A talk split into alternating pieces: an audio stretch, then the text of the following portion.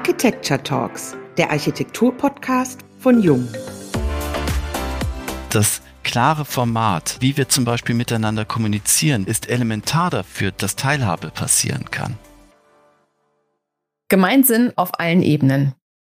Wir verändern Dinge nicht, indem wir gegen die bestehende Wirklichkeit kämpfen. Um etwas zu verändern, müssen wir ein neues Modell entwickeln, das das alte Modell überflüssig macht. Dieses Zitat von Richard Buckminster Fuller beschreibt sehr gut den Wunsch nach dem Wandel. Und zwar nicht nur in der Art und Weise, wie wir konstruieren und bauen, sondern auch in der Form der Zusammenarbeit, wie Menschen sich in Projekten begegnen und gemeinsam nach Lösungen suchen. Michels Architekturbüro geht hier neue Wege, indem das Büro nicht nur für die Bauherren nach einer gestalterischen Umsetzung agiler Prozesse sucht, sondern die eigene Bürokultur auf den Prüfstand stellt. Wir, Wiebke Becker und Diane Slavic, sprechen heute in unserem Podcast über die Frage, wie man im Sinne und Dienste des Gemeinsinns ausgewogene Lösungen findet, den gesunden Menschenverstand nutzt und sein eigenes Ego zurückstellt. Wir freuen uns sehr, Andreas Michels heute begrüßen zu dürfen. Ja, herzlichen Dank. Ich habe mich auch sehr gefreut. Ich darf euer Büro noch ganz kurz vorstellen. Architektur konzipieren, gestalten, bauen. Seit 2002 plant und realisiert Michels Architekturbüro mit aktuell 75 MitarbeiterInnen in den Standorten Berlin und Köln öffentliche und private Bauvorhaben in ganz Deutschland sowie im europäischen Ausland. Euer Arbeitsumfeld umfasst insbesondere den Wohnungsbau, den Büro- und Gewerbebau sowie den Städtebau. Und zwar vom Neubau bis zum Bauen im Bestand. Lass uns doch direkt loslegen, Andreas. In einem Interview hast du gesagt, es mangelt bei vielen Projekten am Gemeinsinn. Was genau meinst du damit? Wir sind momentan oder schon länger extrem getrieben in Projekten und wir haben so die Tendenz, dass wenn es hakelig wird, jeder auf seinem Standpunkt zu bestehen, anstatt sich mal zuzuhören und den anderen zuerst einmal verstehen zu wollen. Und das ist etwas, was uns schon lange in Projekten auffällt und wo wir immer versuchen, andere Wege zu gehen und die Beteiligten besser abzuholen, um gemeinsam in eine Richtung zu laufen. Weil das, was wir überall eigentlich feststellen, ist, dass Menschen gerne gemeinsame Dinge realisieren und nicht gegeneinander arbeiten und dabei viel mehr Spaß haben und viel mehr erreichen können. Deshalb versuchen wir immer diese Schwierigkeiten, die dann da entstehen, durch mehr Kommunikation aufzufangen. Ihr habt einen, ich glaube, für viele Büros doch ungewöhnlichen Weg gewählt. Seit ein paar Jahren lasst ihr euch von einem Coach in eurem Transformationsprozess zum agilen Arbeiten begleiten.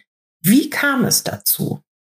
Ja, dass wir das nach außen feststellen, dass es hakelig wird bei Behörden oder mit ausführenden Firmen oder Projektsteuerern oder wie auch immer und dass dort Spannungen entstehen, das ist ja auch im Büro so. Dort, wo viele Menschen miteinander zu tun haben, sich treffen, unterschiedliche Ziele verfolgen und das ist natürlich immer so. Wir arbeiten ja in allen Leistungsphasen, also wir begleiten ja Gebäude nicht nur in der Akquisition oder den ersten Entwürfen, sondern eben auch bis hin zur Fertigstellung, also auf den Baustellen und tun dies eben mit spezialisierten einzelnen Teams. Und da gibt es immer wieder Schnittstellen, wo diese Teams ja auch miteinander gut kommunizieren müssen. Und sie haben unterschiedliche Interessenslagen ganz häufig. Und auch dort kommt es dazu, dass wir schauen müssen, wie kann dieser Austausch gut funktionieren und wie schaffen wir es auch, dass wir ein gutes Arbeitsumfeld für Kolleginnen und Kollegen erreichen, die unter diesen hohen Spannungen, dem wir ausgesetzt sind, aufgrund von extrem kurzen Projektlaufzeiten sehr häufig, eben nicht die Lust am Arbeiten verlieren und auch nicht den Spaß am Miteinanderarbeiten zu verlieren. Und da haben wir uns irgendwann entschieden, dass wir uns da auch ganz gern professionelle Hilfe holen wollen, sind auch über ein Buch, was ich gelesen hatte, Recreating Organizations, dahin gekommen, dass wir uns mit dem Thema stärker intensiver beschäftigt haben und in Richtung selbststeuernde agile Teams gehen wollten und Dazu gehört eine ganze Menge. Deshalb ist das ein, einfach ein ausgesprochen langer Prozess, weil jeder Einzelne sich da auf den Prüfstand stellt und seine eigenen Kommunikationsformen natürlich verändert und in Frage stellt. Und dazu gehört natürlich nicht zuletzt auch ich selber. Äh, und man ist das so gewohnt. Man redet viel, wir erklären viel. Wir haben ja auch immer eine Wirkung auf andere Menschen, auch in unserer Organisation. Und da müssen wir uns sehr bewusst mit sein, was wir damit teilweise auch anrichten können und wie wir eben das besser gestalten können. Das waren so die Ziele. Und wir haben den Eindruck, dass das sehr erfolgreich funktioniert bei uns und immer besser funktioniert. Und wir da natürlich immer wieder lernen, weil wir viel mehr Informaten zum Beispiel mittlerweile arbeiten, wie wir miteinander kommunizieren und wie wir Lösungen herbeiführen oder Entscheidungen herbeiführen, wo sich nicht der Stärkste durchsetzt oder der, der die höchste Position hat, sondern wo man ein gemeinsames gutes Ergebnis erreichen kann. Wie wollt ihr in Zukunft arbeiten? Ihr habt zwei Standorte, zwei Bürostandorte. Das ist sicherlich eine Herausforderung. Welche Rolle spielt eure Bürostruktur dabei? Die zwei Standorte, das wird immer ein Teil einer Herausforderung sein, weil das zwangsläufig immer ganz schnell auch das Gefühl geben kann, was macht denn wer? Worauf wir ganz stark setzen, ist auf dieses Zusammengehörigkeitsgefühl in kleineren Teams. Also sobald eine Gruppe zu groß wird, verliert sie auch das Gemeinschaftsgefühl. Und deshalb ist eine ganz wesentliche Komponente, davon, wie wir miteinander arbeiten, ist, dass wir ganz feste Teams haben, die in sich geschlossen agieren und die dann eben mit agilen Methoden, mit Kanban-Boards Aufgaben ziehen und nicht mehr verteilen, sich gegenseitig unterstützen, befähigen in dem, was sie neu erlernen wollen. Das ist sozusagen die Keimzelle für eine gute Büroorganisation. Und darüber hinaus gibt es natürlich dann andere Tools, die wir verwenden oder Gesprächsrunden, Meetingformate, wo wir zusammenkommen, um dieses Gemeinschaftsgefühl auch zu erleben. Kannst du einen Tipp geben? Was ist so die optimale Größe an Mitarbeiterzahl in den Teams? Ja, da gibt es eine Faustformel, glaube ich, auch für. Die liegt, glaube ich, dann eher so zwischen acht und zwölf Mitarbeitern. Wir stellen fest, dass wir immer etwas mehr brauchen, weil wir bei den Projekten, die wir bearbeiten, eigentlich in jedem Team ungefähr drei Projekte mindestens brauchen, weil Projekte laufen nie stringent. Wir erleben das sehr häufig, dass Bauherren zu uns kommen und sagen, könnt ihr nächsten Monat anfangen? Und dann ein Team mit fünf Leuten dran setzen. Und es kommt ja nie so, wenn man ehrlich ist. Und trotzdem kann es auch mal passieren. Also wir haben auch solche Situationen, da muss man eben auch schauen, wie schafft man das. Aber genauso passiert es, dass diese Projekte, die dann sehr schnell losgelaufen sind, auf einmal, weil eine Finanzierung ins Wackeln gerät, weil die Behörde sich nicht entscheidet, auf einmal zusammenfällt und das Projekt erstmal liegen bleibt bis diese Entscheidungen herbeigeführt werden. Und an der Stelle wollen wir nicht diese Teams wieder auseinanderreißen, sondern wir wollen sie dann in ihrem Teamgefüge, in dieser Kleingruppe, wo man das Wir-Gefühl gut erleben kann, wo man gut andocken kann, wo man weiß, auf wen man sich freut und wer einen unterstützt und wen ich auch gerne unterstütze. Das alles funktioniert eben in diesen Teams gut und die wollen wir nicht auseinanderreißen, deshalb braucht es immer ein paar Projekte mehr und nicht nur ein Projekt und dadurch werden die Teams etwas größer, als es eigentlich die optimale Teamgröße vielleicht wäre. Aber das ist doch auch gut, wenn sich das so bei euch bewährt und du auch sagst, das sind so unsere Erfahrungen, damit funktioniert es dann ganz wunderbar. Ja. Lass uns doch in dem Zusammenhang noch mal auch über Gegensatzpaare sprechen. Und ich hätte ganz gern mal deine spontanen Gedanken dazu. Was sagst du bei Disziplin und Improvisation? Wir hatten lustigerweise genau diese Fragestellung in einem anderen Workshop mit jemand und das hat ja diese unheimlich positiven Seiten, beide also die Disziplin würden wir erstmal sagen, das ist nicht das, was den Architekten ausmacht. Aber das klare Format, das sich daran halten, wie wir zum Beispiel miteinander kommunizieren, wie Meetings ablaufen, ist elementar dafür, dass Teilhabe passieren kann. Und wenn ich Improvisation in so einem Format zulasse, dann gewinnt wieder der Stärkere. Und deshalb ist zum Beispiel dann an der Stelle, würde ich sagen, die Disziplin besser. Obwohl, wenn ich mich persönlich angucke, ich eigentlich nicht unbedingt derjenige bin, wo mir Disziplin als erstes einfallen würde. Und ich habe mich auch durch meine Schulzeit da durchlawinert und das war nicht meine Stärke, dort immer mit Präsenz zu glänzen und alles zu machen. Das hat mich nicht so herausgefordert oder erreicht, dass ich mich da so voll einbringen konnte das ist ja auch ein Teil dessen, was wir erreichen wollen, dass wir eben jeden dort abholen können, wo er sich gerne einbringen möchte und diesen Gestaltungsspielraum jedem Einzelnen geben wollen. Auch ein Thema, was wir über diese agilen Strukturen hinbekommen. Und auf der anderen Seite braucht es Improvisation, wenn wir Projekte haben, davon haben wir eine ganze Menge, wo Bauern zu uns kommen, die sagen, wir haben ein Projekt, das ist jetzt in der Leistungsphase 5. Wir bräuchten noch die 5, aber übernächsten Monat soll dann auch die Baustelle losgehen und es gibt aber keine Ausschreibung.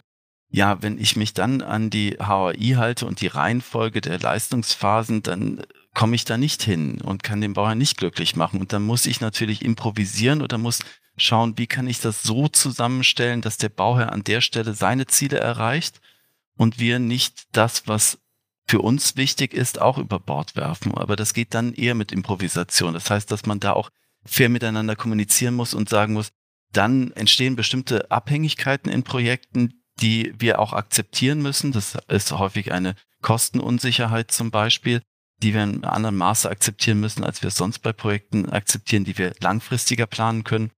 Aber da muss man natürlich improvisieren, sich auch sehr flexibel zeigen und das macht ja auch Spaß, dass man diese Freiheit hat. Wir sehen eigentlich so quasi auch so die Disziplin und wir durchlaufen auch gerade noch einen Zertifizierungsprozess als Grundlage dafür, dass Improvisation auch unter Umständen entstehen kann. Also je mehr ich klar gegliedert habe, je besser jeder weiß, wo etwas liegt, was an welcher Stelle auch zu tun hat, desto mehr Freiraum habe ich auch, Dinge anders zu entwickeln und frei zu werden an anderer Stelle, weil die Sachen, die sowieso Zwang sind, auch ordentlich abgearbeitet werden. Was sagst du bei Vertrauen und Zuhören? Das ist ja gar nicht so einfach, wie ich mir das hier vorgestellt habe, Wiebke. Wir können was anderes nehmen. Weißt du, was mich Nein, viel mehr reizt? Super. Wir lassen das. Wir lassen das. Pass auf. Aber da weißt du was zu. Das weiß ich genau. Ne, ich wüsste auch da was zu. Also ich finde es auch super. Ich finde die Frage super, ne? weil das, sind, das hat ja so viele Dimensionen immer direkt. Also ich kann da schon gerne was auch ja. zu sagen. was war dein nächstes Paar? Pass auf, das wird dir gefallen. Junge Wilde und alte Hasen. Ja, wir haben alles im Büro. Wir hatten einen unheimlich traurigen Verlust am 24.12. letzten Jahres. Das ist der Leiter unserer Bauabteilung gestorben an Covid-19. Eine absolute Koryphäe, äh, jemand, der auf der Baustelle jedes Detail hinzeichnen konnte, jemand, der insbesondere unheimliche Lust daran hatte, junge Menschen auszubilden. Deshalb haben wir auch eine sehr hohe Bauleiterinnenquote bei uns im Unternehmen, weil er Spaß daran hatte, Menschen, junge Menschen vorteilsfrei an Bauleitung heranzuführen. Und da gehört Erfahrung dazu. Auf der anderen Seite erleben wir, wie Projektleiter ein Team haben, wo jemand ihnen zeigt, wie wir mittlerweile alles dreidimensional bauen, wie wir bestimmte Parameter mit dem Entwurf verknüpfen und wie ein Entwurf auf einmal viel agiler wird, als sie sich das jemals vorstellen könnte und diese Begeisterung in den Augen von so einem alten Hasen, wenn so ein junger Wilder dann zeigt, was man alles machen kann und wie schnell das geht und wie viel Spaß das auf einmal macht, diese Mammutaufgabe, die vor ihm da gedanklich lag.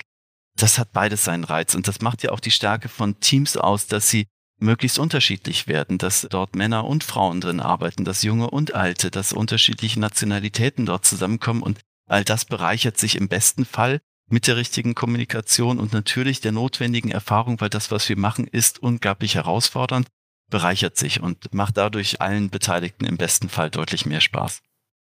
Jetzt würde ich ja doch noch mal ganz gerne einmal zurückgehen zu deiner Schule, durch die du dich durchlawinert hast. Wann kam denn der Punkt, wo du gesagt hast, jetzt geht's ab? Was war der Auslöser?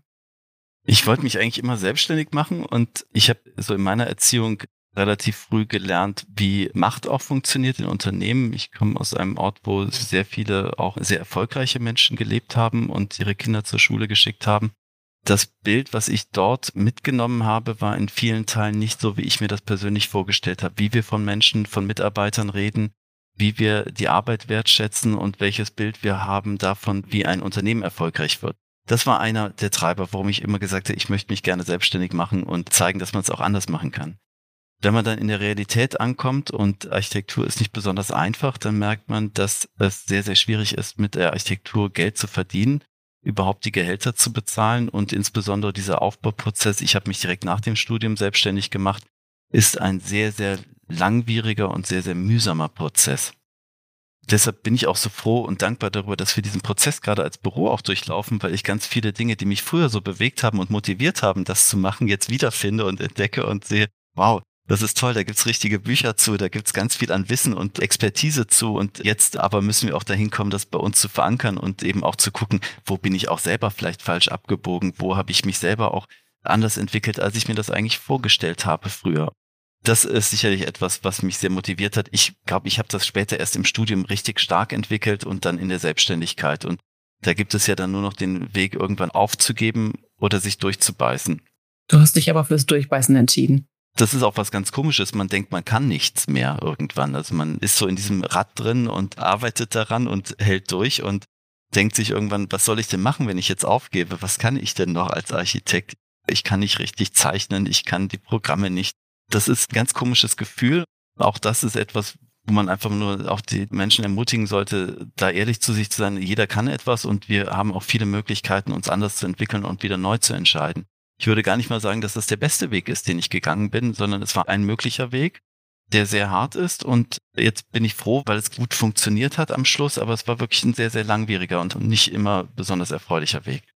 Und da muss man sich durchbeißen und am Schluss, wenn es dann funktioniert, freut man sich, aber man darf wirklich nicht vergessen, warum man das macht, wohin man möchte und was einen auch da wirklich antreibt. Bin letztens zum Beispiel an einem Gebäude vorbeigefahren, habe festgestellt, es hat mich im Entwurf sehr intensiv begleitet. Ich habe es mir noch nicht mal angeguckt, weil diese Geschwindigkeit da reinkommt, nicht? Und da müssen wir auch mit uns selber halt achtsamer werden und sagen, ist es das noch und was wollen wir denn da gerade machen? Das klingt nach einem sehr spannenden Prozess und auch nach einem mutigen Schritt. Nein? Also wenn man sich der eigenen Realität stellt und sich nochmal selbst in seiner Arbeit und in seinem Vorgehen reflektiert, mit dem Wissen der Verantwortung seinen Mitarbeitern und Mitarbeiterinnen gegenüber, dann bringt es im besten Falle auch ganz viel Kraft und Energie wieder zurück.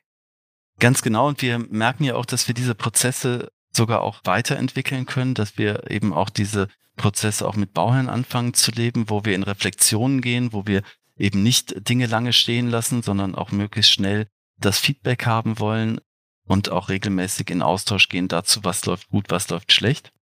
Das hilft uns, glaube ich, auf allen möglichen Ebenen, dieser Zugewinn an Wissen, wie wir mit Menschen kommunizieren. Das führt uns auch direkt zu der nächsten Frage. Wir würden nämlich gerne wissen, welche Erfahrungen ihr mit den neuen Organisationsstrukturen eben macht in Bezug auf die Projekte beziehungsweise auf die Bauherren, welche Lernkurven es gibt und wo es vielleicht Stolperfallen gibt. Wir haben die Erfahrung in den Teams gemacht, dass wir insbesondere jetzt zu Pandemiezeiten deutlich digitaler geworden sind dadurch. Zum Beispiel gibt es bestimmte Formate, die in jedem Projekt ablaufen die über ein digitales Tool, also dieses Kanban-Board funktionieren, worüber Aufgaben gezogen werden und wo wir auch kontinuierlich im Austausch damit bleiben, weil jeder berichtet, an was er gerade arbeitet. Als wir in den ersten Lockdown gegangen sind, war natürlich das alles schon vorbereitet und im Betrieb. Und wir haben dann natürlich auch an der Stelle ganz gut weiter kommunizieren können, weil wir in Meetings gegangen sind, in digitale Meetings und jeder wusste genau, was seine Rolle in dem Meeting ist. Wir mussten das nicht erst lernen, dass man das Mikro ausmachen muss und sich zuhört, weil wir das schon vorher geübt hatten. Dieses bessere Zuhören ist ein ganz wesentlicher Bestandteil davon. Was uns insbesondere bei Behörden betrifft, hatten wir das schon vorher, glaube ich, ganz gut raus, dass wir schon frühzeitig immer zu Behörden gegangen sind und gesagt haben, wir müssen dieses Involvieren von allen Beteiligten hinbekommen und sehr frühzeitig in den Austausch gehen. Manchmal noch nicht mal mit einem Entwurf. Das ist immer so ein Abwägungsprozess auch. Wie weit bin ich? Wie weit sind wir? Was wollen wir? Ganz häufig ist es sehr hilfreich, wenn wir mit den Behörden zum Beispiel erst einmal darüber sprechen, was sind denn die Belange der Behörde und entwickeln dann etwas darauf. Jetzt sind viele Behörden so verschrien, aber es wird sehr häufig auch sehr schlecht mit Behörden kommuniziert. Also ich darf mich ja nicht wundern, wenn eine Behörde, insbesondere in Berlin erleben wir das, ein Grundstück zu Gesicht bekommt und auf dem Grundstück wird gerade der achte Bauantrag vorbereitet oder der achte Vorbescheid. Da darf man sich nicht wundern, dass das Amt nicht Juhu schreibt, wir genehmigen noch mehr Fläche, weil das ist die Intention hinter jedem neuen Bauantrag.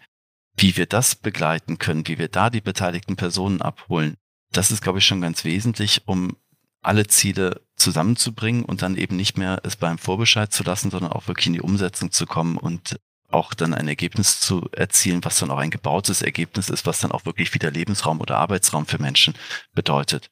Und diese Qualität in den Prozess reinzubringen. Und ja, da lernen wir auch aus dem, was wir hier intern durchlaufen, weil das eben alle erreicht und nicht nur Einzelne, weil wir es quasi systematisch auf jeden Beteiligten im Unternehmen erweitern. Erleben wir natürlich diese positiven Aspekte davon. Also wir hatten letztes Jahr, ich glaube, im Bezirk Berlin Friedrichshain-Kreuzberg 20 genehmigte Anträge auf Vorbescheid. Der kürzeste war innerhalb von einer Woche, war eine Baugenehmigung da. Das geht nur, wenn wir wirklich im Austausch sind mit den Beteiligten und sagen, warum drückt es dort? Was ist der Hintergrund? Können wir uns dort gegenseitig helfen? Und da erleben wir, dass so ein Bezirk, der nicht den besten Ruf bei Investoren hat zum Beispiel, sich unglaublichst kooperativ verhalten hat, weil er eben auch gemerkt hat, dass hier auch seine Interessen berücksichtigt werden und umgesetzt werden und das es gibt immer eine wirtschaftliche Abhängigkeit, das versteht auch jede Behörde. Aber es gibt eben auch andere Abhängigkeiten wie Sicherheit für das Leben der Personen, die sich dort aufhalten oder die Qualität für die gebaute Umgebung, der Raum, den wir dort schaffen. Das muss halt alles zusammenkommen und das darf nicht nur passieren, sondern es muss auch gut kommuniziert werden, damit da auch alle mitgehen können. Ich habe gerade ganz kurz darüber nachgedacht, wie viele Berlinerinnen aktuell jetzt gerne wüssten, wie euch das gelungen ist, in einer Woche den Bescheid zu bekommen. Da beneiden euch, glaube ich, ganz viele darum. ja, wir erleben das natürlich auch manchmal anders. Und wir erleben natürlich auch, genauso wie alle anderen, sehr überarbeitete Behörden. Dort ist substanziell über Jahre Personal reduziert worden. Da dürfen wir uns nicht wundern. Und wir sind in einem Ausbildungsberuf und das ist bei der Behörde ja nicht anders. Also das ist auch eine Erkenntnis aus der Pandemie, dieses Homeoffice oder mobile Arbeiten. Das funktioniert zum Teil, aber zum großen Teil eben auch nicht, weil wir viele Kolleginnen und Kollegen haben, die ganz jung bei uns sind, die nicht aus Deutschland vielleicht kommen, die andere Gesetzgebungen kennen, die den Schulterblick brauchen und die die Anleitung brauchen. Und wir haben Kollegen, die erfahren sind und die wollen ihr Wissen weitergeben oder sollen ihr Wissen auch weitergeben, weil sie in einer verantwortungsvollen Position sind. Also wenn ich Projektleiter bin, dann bin ich nach unserem Verständnis im großen Maße Befähiger der jungen Kollegen. Und dafür muss ich da sein. Da kann ich nicht alle zwei Tage mal auf den Bildschirm kurz gucken oder mich updaten lassen. Da muss ich ein bisschen näher dran sein, um das auch zu machen. Und dann kann man sicherlich immer wieder Arbeiten auch herausnehmen und sagen, die lassen sich auch von einem jungen Kollegen in Ruhe mal von zu Hause aus bearbeiten, aber eben nicht in der großen, ganzen Masse wahrscheinlich. Wagen wir nochmal den Themenwechsel. Auf eurer Webseite habt ihr ein Zitat von Ernst Jandl das haben wir da gefunden und das lautet, unsere Ansichten gehen als Freunde auseinander. Was sagt uns das genau? Ja, das ist ein Zitat, das mich unheimlich beeindruckt hat. Es steht im Bundestag von Benisch. An die Fassade dort geschrieben, es sind wohl mehrere Zitate von ihm dort verwendet worden. Ich hatte es ein bisschen anders erinnert. Ich war dort zu Schulzeiten, also schon sehr lange her, und habe das gesehen und fand dieses Zitat so unheimlich wertvoll. Ich habe es damals auf den politischen Prozess natürlich bezogen, also dass Meinungen in Freundschaft auseinandergingen. So hatte ich mir das Zitat gemerkt.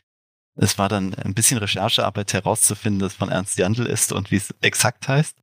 Warum finde ich das so wichtig? Weil ich finde, dass wir unterschiedliche Meinungen haben, gehört dazu. Das ist wichtig. Und ich glaube, dass wir viel zu wenig miteinander reden und in Austausch sind und viel zu wenig auch unsere Meinungen austauschen aber nicht es da darum geht, dass einer gewinnt oder einer verliert und einer recht hat und einer falsch liegt, sondern dass wir unterschiedliche Meinungen auch stehen lassen können und dass wir mit diesen Meinungen weiterlaufen können.